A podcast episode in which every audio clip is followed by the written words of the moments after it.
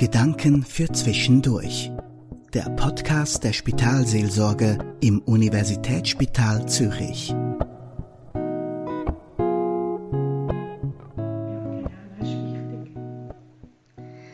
Kennen Sie den Lift im Hochhaus des Universitätsspitals Zürich?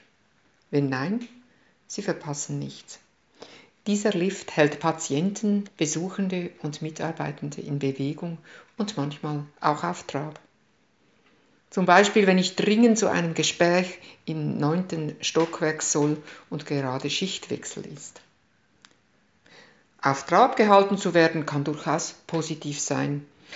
Aber wenn es mich dazu bringt, nicht mehr richtig zu atmen, wenn ich spüre, dass der Stress meine Brust eng werden lässt und sich meine Schultern verkrampfen, dann ist es Zeit, durchzuatmen.